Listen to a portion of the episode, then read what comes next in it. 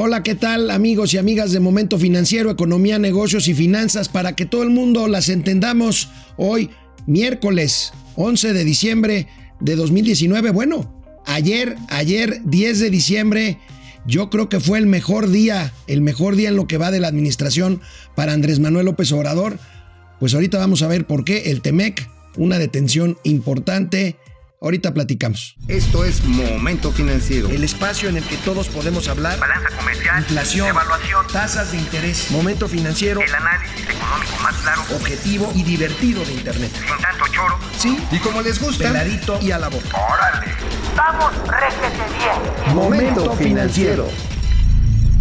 Bueno, pues ayer, como lo dimos a conocer, eh, se firmó pues este documento que es el adendum para finalmente pasar a los congresos de México, Estados Unidos y Canadá, el tratado, el nuevo tratado entre, entre los tres países. Quiero decirles, esto no es inmediato, o sea, la Cámara de Representantes en Estados Unidos lo firmará, lo firmará antes del día 20 de diciembre.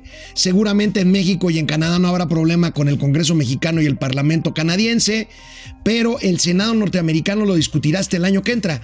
Por lo tanto, este tratado entrará en vigor eh, pues por ahí de mediados del 2020. Insistimos, ahorita vamos a ver características específicas. Eh, vamos a ver ganones, perdedores, en fin, este, lo importante es que es una señal, es una señal de certidumbre, es una buena señal que celebra el gobierno mexicano en todo lo alto, junto con otra noticia que no tiene que ver con nosotros, salvo en la parte de congelamiento de cuentas, que es la detención del ex secretario de Seguridad Pública cuando el gobierno de Felipe Calderón, Genaro García Luna, ahorita vamos a comentar, pero primero revisemos, bueno, yo creo que sí es de destacar, eh, pues lo que traen hoy, lo que trajeron hoy todas las Primeras planas de los periódicos nacionales, revisemos, habemos Temec, dice el financiero, la foto ahí, igual el economista de Christy Freeland, eh, Robert Lighthizer de Estados Unidos y, Jesús Seade, fíjense, lo subieron allá la foto en vez de Marcelo Obrar, es una buena señal, él fue el gran artífice, la jornada da prioridad a la detención de García Luna, pero ahí está también la foto, la foto del tratado, como hace un año, eh, el Heraldo de México, por supuesto, sella nuevo Temec, abajito está lo de García Luna. ¿Y quién más tenemos por ahí? Bueno, la prensa le da toda su portada a la detención de García Luna en Texas, Estados Unidos. Ovaciones. Este, bueno, pues ahí tiene que ver con Felipe Calderón, fue su secretario de Seguridad Pública. Ya Temec ya Temec, uno más uno, Publimetro, el Chapo pagó sobornos a García Luna también, en fin, pero ahí está lo del Temec. Eh, Diario de México también combina ambas, ambas noticias, en Excelsior igual. Bueno, pues el caso es que reforma, eh, ahorita comentaremos esa parte de la custodia laboral, junto con el resumen de lo bueno y lo malo, y el Universal más o menos, más o menos igual. En fin, aquí tenemos Aquí tenemos lo que es noticia, lo que es noticia el día de hoy, Milenio también, Crónica, en fin. Estas son las dos noticias importantes. Una nos concierne del todo, la otra parcialmente por el lado de la del congelamiento de cuentas. Bueno, en México y Canadá, como les decía, parece que no habrá problema con el Congreso. Eh, en Estados Unidos, eh, la Cámara de Representantes lo votará la semana que entra y el Senado el año que entra. Bueno, a pesar de que, insisto, es una buena noticia, es una señal de certidumbre que esperaba, es la noticia económica que hacía falta para el gobierno de la 4T. Eh, habíamos tenido, tenemos un año muy complicado con cero crecimiento, con indicadores no buenos, más bien muy malos en inversión, en eh, crecimiento, por supuesto. Y bueno, esta es la noticia que le hacía falta. Y a pesar de que es una buena noticia, el presidente de la República hoy lo matizó porque sigue privilegiando sus programas sociales. Veamos qué dijo en la conferencia mañanera. Al tratado. Eh, no se puede apostar solo al comercio exterior. Durante mucho tiempo eh, nuestro Producto Interno Bruto eh, en lo relacionado con las exportaciones era muy limitado. Bueno, aquí el discurso eh, pues poco consistente del presidente en materia económica, a veces le da importancia al PIB, a veces no. En este caso, bueno, yo creo que matiza, matiza un poco, tiene razón, pero sin duda, sin duda el presidente está contento, está feliz, es una buena noticia, insisto, para él. Y bueno, veamos, veamos rápidamente nuestros compañeros periodistas de los eh, diarios siempre nos dan, nos dan eh, pues mucha tela de dónde cortar para el análisis que nosotros aquí les presentamos. El financiero hace, hace un cuadro donde pues hace un, una compilación, una glosa de lo que significa el nuevo, el nuevo tratado. Bueno, retos y resultados. Se elimina la certificación en la frontera, ya lo habíamos comentado, se crea un comité interinstitucional para supervisar la reforma laboral. Estos son los famosos paneles de arbitraje que todavía no sabemos cómo van a, cómo van a funcionar. Eh, se trata de revisar, eh, era un pedido de los sindicatos de Estados Unidos de revisar que en México se cumpliera la parte de la reforma laboral, libre asociación de sindicatos, en fin, horarios, este, compensaciones, en fin. Vamos a ver en qué termina esto de los paneles, de los paneles de arbitraje en materia laboral. Eh, el bloqueo bloqueo comercial procederá por parte de alguno de los países solamente, solamente después de tres casos de presunta violación. veamos cuáles son los siguientes puntos, por favor, si, si seguimos viendo este cuadro. Eh, y la parte que ayer comentaba yo con Mauricio Flores, que ahorita no está con nosotros, está en Chiapas, eh, el periodo de transición de 7 y 10 años para incrementar el contenido de los automóviles ensamblados en México eh, en cuanto al acero y al aluminio que se utiliza para su producción. Hay otra, no, hay otra, el sexto punto, el NatBank. El NatBank es especie de nacional financiera allá de Estados Unidos, el Banco de Desarrollo de Norteamérica, otorgará créditos preferenciales para proyectos, para proyectos de medio ambiente. Y bueno, pues el tema de medicinas, que también lo comentaba ayer Mauricio Flores, que es junto con la automotriz, pues la parte perdedora por aquello de las patentes y la liberación de patentes y esto. Y bueno, y hay otro cuadro, otro cuadro con ganadores y perdedores que nos regala el periódico, el periódico Reforma. Los ganadores, pues sin duda, son los demócratas en Estados Unidos, lograron arrebatarle esta bandera al presidente Donald Trump y por ahí le dieron un recargón con el tema del impeachment. Richard Tronca, que es el líder de los obreros estadounidenses, que se salió con la suya, y el presidente Andrés Manuel, como lo hemos dicho. Ahorita, ahorita vamos a ver los perdedores, ya los vimos, exportadores y sindicatos charros, aparte de la industria, de la industria eh, médico-farmacéutica. Por lo pronto, por lo pronto vamos a hacer una ligera pausa y ahorita regresamos aquí a Momento Financiero. Algo de lo que no se ha hablado mucho, algo de lo que no se ha hablado mucho en materia de los cambios que implica el nuevo Tratado de Libre Comercio México, Estados Unidos y Canadá, es lo que tiene que ver, fíjense, se reduce en un 80% los trámites aduaneros que tengan que ver con el comercio electrónico. Esta es una buena noticia, es una buena noticia, el comercio electrónico está migrando a la parte digital, muchas tiendas mayoristas ya lo están haciendo, pero pues aquí de entrada los ganones pues van a ser empresas como Amazon México, por supuesto Mercado Libre, que hace una apuesta muy interesante y bueno,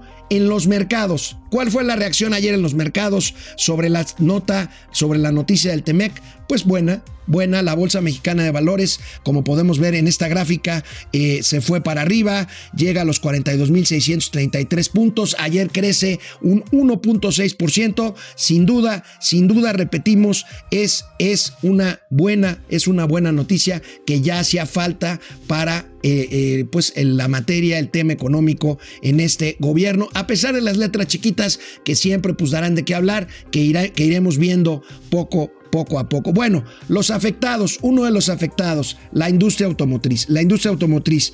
Revisemos, revisemos cuáles son las armadoras que ensamblan autos en nuestro país, en México.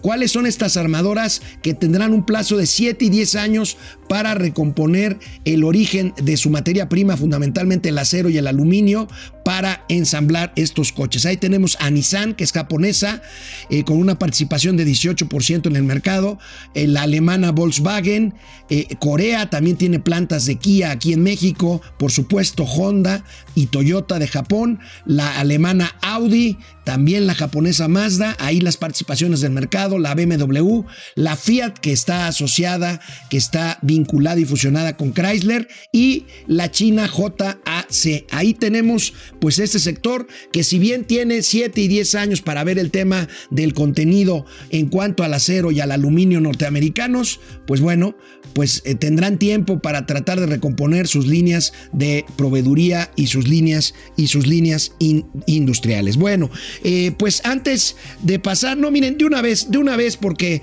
pues es la nota principal que está eh, circulando hoy junto con lo del Temec.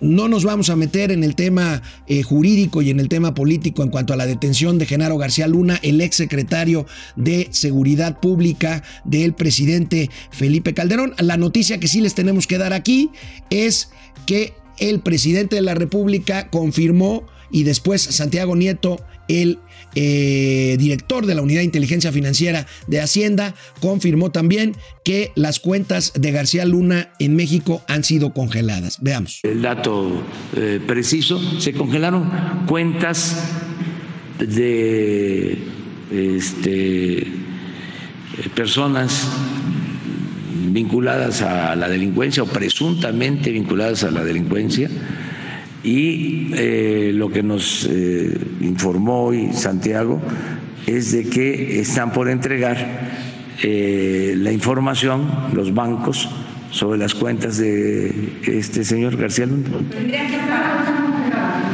¿Están o no están congeladas las cuentas de García Luna?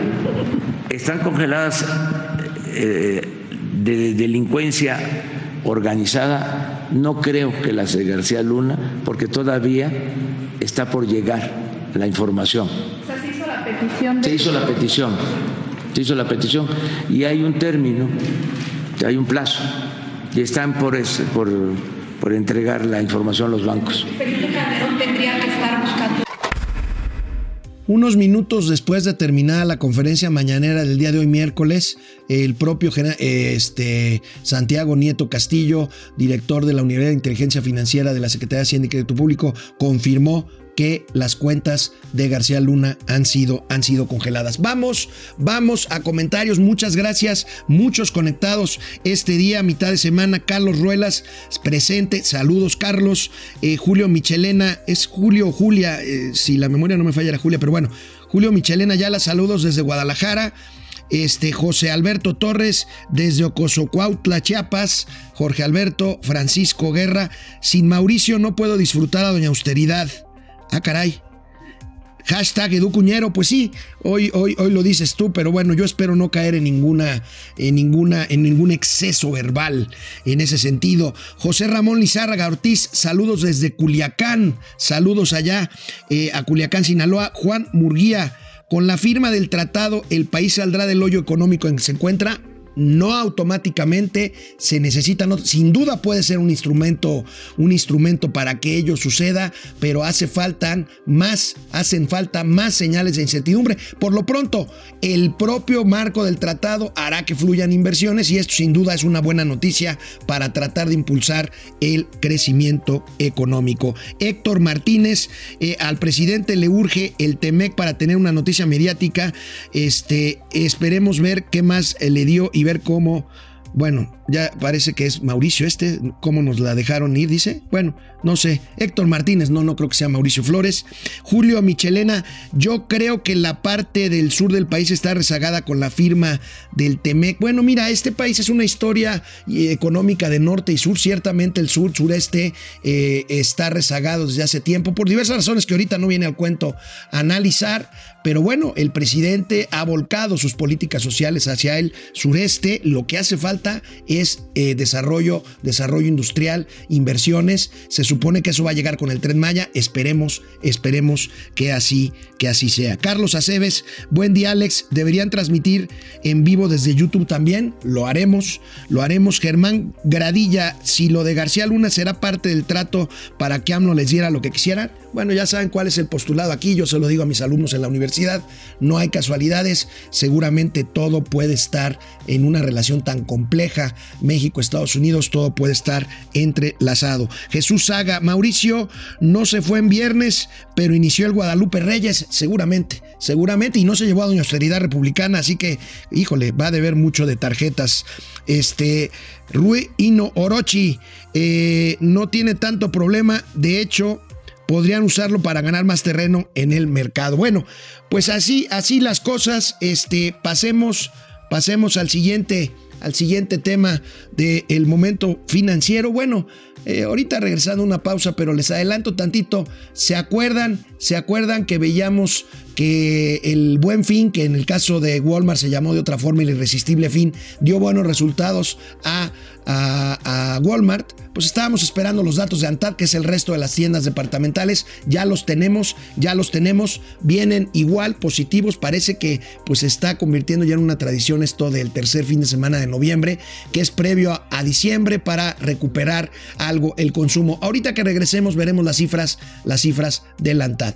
Volvemos en un momento. Bueno, eh, la ANTAD es la Asociación Nacional de, Tiendas de Autoservicio y Departamentales. Walmart desde hace años ya no está ahí. Walmart por sí mismo pues es un gigante. En ANTAD están pues el resto de las competidoras, Soriana, Chedraui, en fin, todas estas tiendas y reportan, reportan un crecimiento, el mejor dato del año en cuanto a consumo, del 5.7% en noviembre. Esto gracias al buen fin que se está consolidando como una estrategia de promoción e impulso al consumo.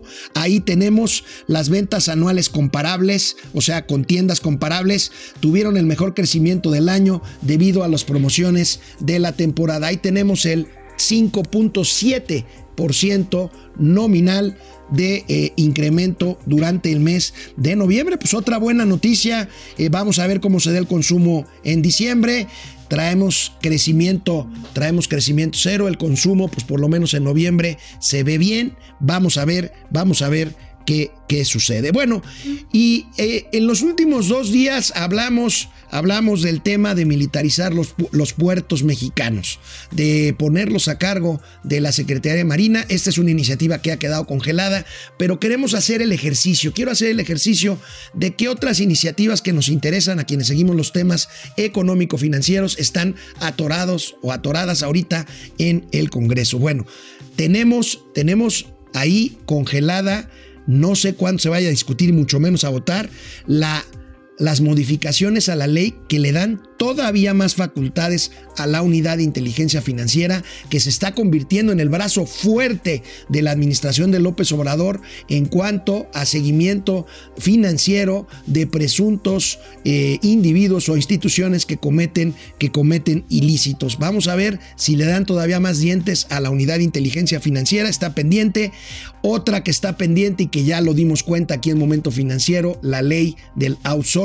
Vamos a ver qué pasa. Las empresas presionan. Eh, Napoleón Gómez Urrutia eh, parece que le pusieron una hasta aquí. Vamos a ver si esta finalmente se modifica o simplemente se queda, se queda congelada. Otra, otra iniciativa pendiente. Bueno, no tanto pendiente. Se aprobó la Ley General de Salud y con ello el nuevo etiquetado de alimentos hay una consulta, hay una consulta en, eh, pues en vigencia en donde están tratando de aterrizar las características del nuevo etiquetado. Hay muchas personas que están en contra del etiquetado que fue aprobado, el etiquetado de advertencia frontal. Veremos, veremos qué sucederá de aquí a los próximos eh, 8 o 10 días en que termine esta consulta y veamos cómo aterriza el tema el tema del etiquetado. Y finalmente, y finalmente, un tema, el tema de la ley que tiene que ver con la regularización para el uso lúdico de la marihuana, es un tema económico porque pues ya en estados eh, norteamericanos como Colorado, en la comercialización lúdica de la marihuana es un muy buen una muy buena fuente de ingresos. Vamos a ver en México qué pasa. Yo sé que ya hay empresas listas para echar a andar toda una cadena de producción y comercialización de productos lúdicos relacionados, relacionados con la marihuana. Bueno, y tenemos también Morena, Morena, nos enteramos, Morena está proponiendo una iniciativa que seguramente entrará en el próximo periodo ordinario de sesiones ya el año que entra para aumentar para aumentar, esta es una buena noticia, del 30 al 70% el límite para la deducción de intereses. Esto es, pues para los que tenemos cuentas, cuentas eh, en los bancos por pagar, eh, pues recuerden que la ley nos permite deducir los intereses que pagamos por estas deudas. Y bueno, se está estudiando aumentar del 30 al 70% el límite para la deducción de intereses. Siempre esto será pues una buena noticia de confirmarse para quienes pues eh, los intereses que pagamos pues del crédito automotriz, del crédito hipotecario, de las propias tarjetas de crédito, podamos en nuestra declaración consolidada anual deducir estos intereses pagados, deducir y por lo tanto pues pagar pagar un poquito menos de impuestos. ¿Recuerdan la empresa de Arabia Saudita Aramco, la empresa petrolera más grande del mundo? Yo creo que pocos habíamos oído, bueno, este, yo tuve la oportunidad de trabajar en Pemex, ya había oído hablar de esta empresa, pero pocos habían oído hablar de Aramco hasta que hace unos meses aquí reportábamos un ataque con drones contra la refinería más grande del mundo, propiedad de esta empresa de Aramco. Pues fíjense, Aramco sale una empresa, una empresa pública, más bien una empresa estatal de Arabia Saudita, un monopolio estatal, como lo fue Pemex durante muchos años, ahorita pues lo sigue siendo con otras características, pero bueno, mientras aquí seguimos discutiendo lo mismo que hace 30 años, los árabes que dependen casi exclusivamente del petróleo, que son países ricos por el petróleo, dicen no queremos depender exclusivamente del petróleo, sacan a bolsa esta empresa, colocan acciones, les va muy bien. ¿Por qué? Porque quieren destinar el recurso público, bueno, aceptar socios en la parte petrolera, o sea, empresas privadas vía acciones y dedicar el dinero a buscar, a buscar otras fuentes de ingreso y de desarrollo para no depender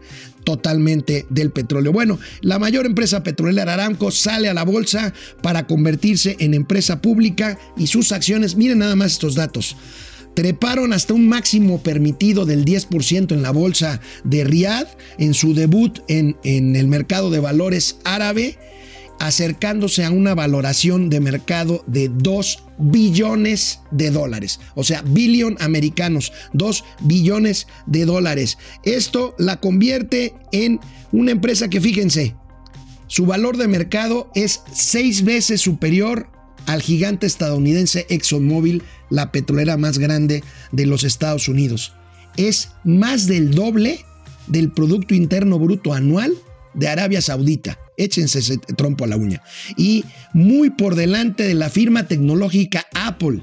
Es más grande que Apple, aunque ustedes no lo crean, con cerca de... Eh, Apple tiene 1.2 billones de dólares de valor de capitalización en el mercado y Aramco casi lo doble. Es una locura, es un buen ejemplo, eso es lo que deberíamos estar eso es lo que deberíamos estar haciendo, haciendo en México. Eh, Brasil lo hizo con Petrobras hace años, sacar la bolsa. Bueno, Brasil tiene otros problemas. Aquí nosotros seguimos discutiendo si el petróleo es nuestro o no. El caso es que Aramco recaudó en bolsa un récord de 25.600 millones de dólares en su primera oferta pública, en su primera oferta pública la semana pasada en bolsa. Este es un tema que nos debe de llamar que nos debe de llamar a la reflexión. Arabia Saudita, fíjense, aquí nosotros estamos diciendo queremos ser otra vez autosuficientes en petróleo. Arabia lo es. Arabia lo era, Arabia lo va a seguir siendo. Pero en 30 años, quién sabe qué va a pasar con el petróleo. Y Arabia ya se está preocupando porque no quiere depender exclusivamente de un recurso finito que está en su etapa final en la historia. Recordemos, pues la parte del litio, el nuevo petróleo del siglo XXI, pues los países ya se están moviendo, moviendo hacia otro lado. Vamos a ver, vamos a ver, este ejemplo es un buen ejemplo, pues vamos a ver qué pasa con México. Bueno, Llegamos así al fin de esta emisión de Momento Financiero, Economía, Negocios, Finanzas, para que todo el mundo las entendamos. Buena mitad de semana. Adiós. Vamos, réjete bien. Momento financiero.